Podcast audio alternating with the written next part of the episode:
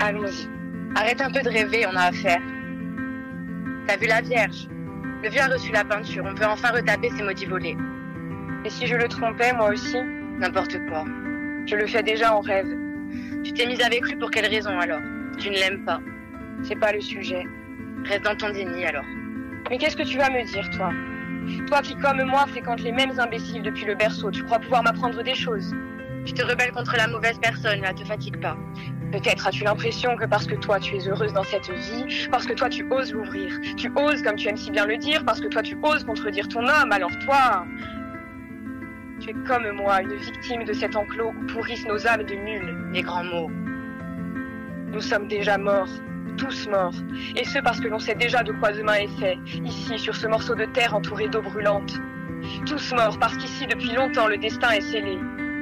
Dieu est si présent qu'il a pu sans difficulté accomplir son devoir de fatalité. Nous savons toutes comment nous finirons, en brochette de grand-mère assise sur un banc du port, toutes de noir vêtues parce qu'endeuillées jusqu'à l'os, à cause de nos fils jouant à la guerre pour pallier l'ennui.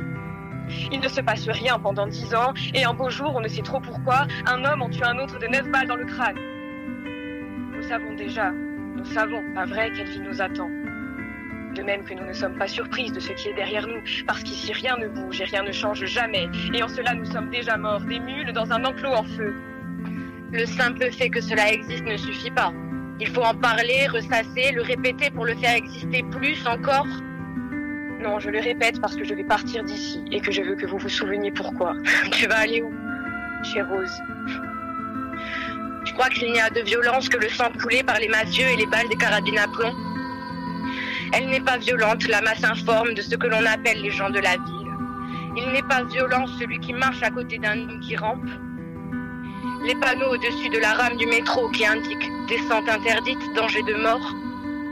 Et si tu tombes sur les rails, si tu meurs, ils te regarderont tous, la lèvre à peine mordue de stupeur, le raconteront peut-être à leurs collègues de bureau une fois sortis du métro. Puis tu entreras dans les abîmes de l'oubli des gens sans famille. La violence est partout ailleurs qu'ici. Parles comme si tu y avais déjà mis les pieds.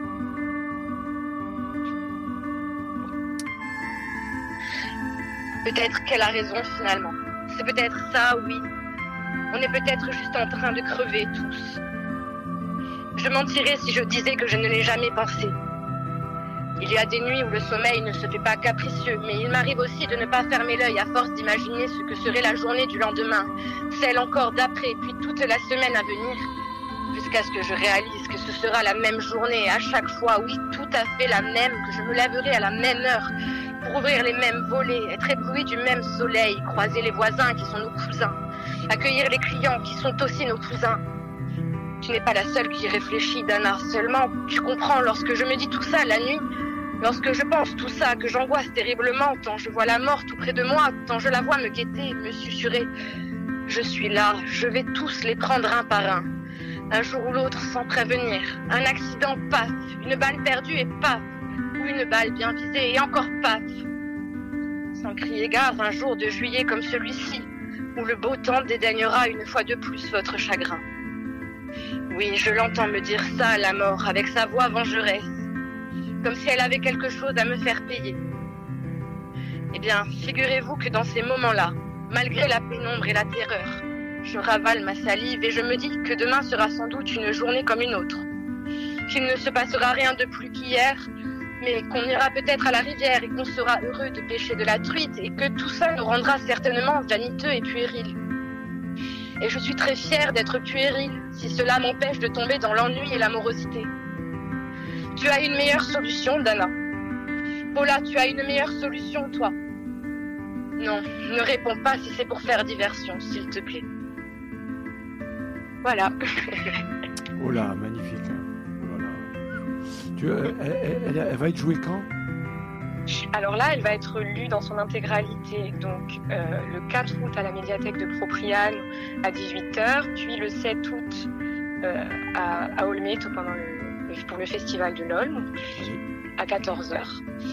Euh, donc ça c'est pour la lecture et on va monter la pièce pour la, la jouer vraiment euh, donc l'été prochain lors du festival pour août 2024.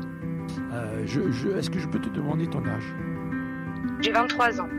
Voilà, très bien. Alors écoute, nous, euh, on serait vraiment Alors, j'ai été très, très ému, hein, franchement, je veux dire, de ce que j'ai entendu. Et c'est magnifique, hein, voilà, c'est bien.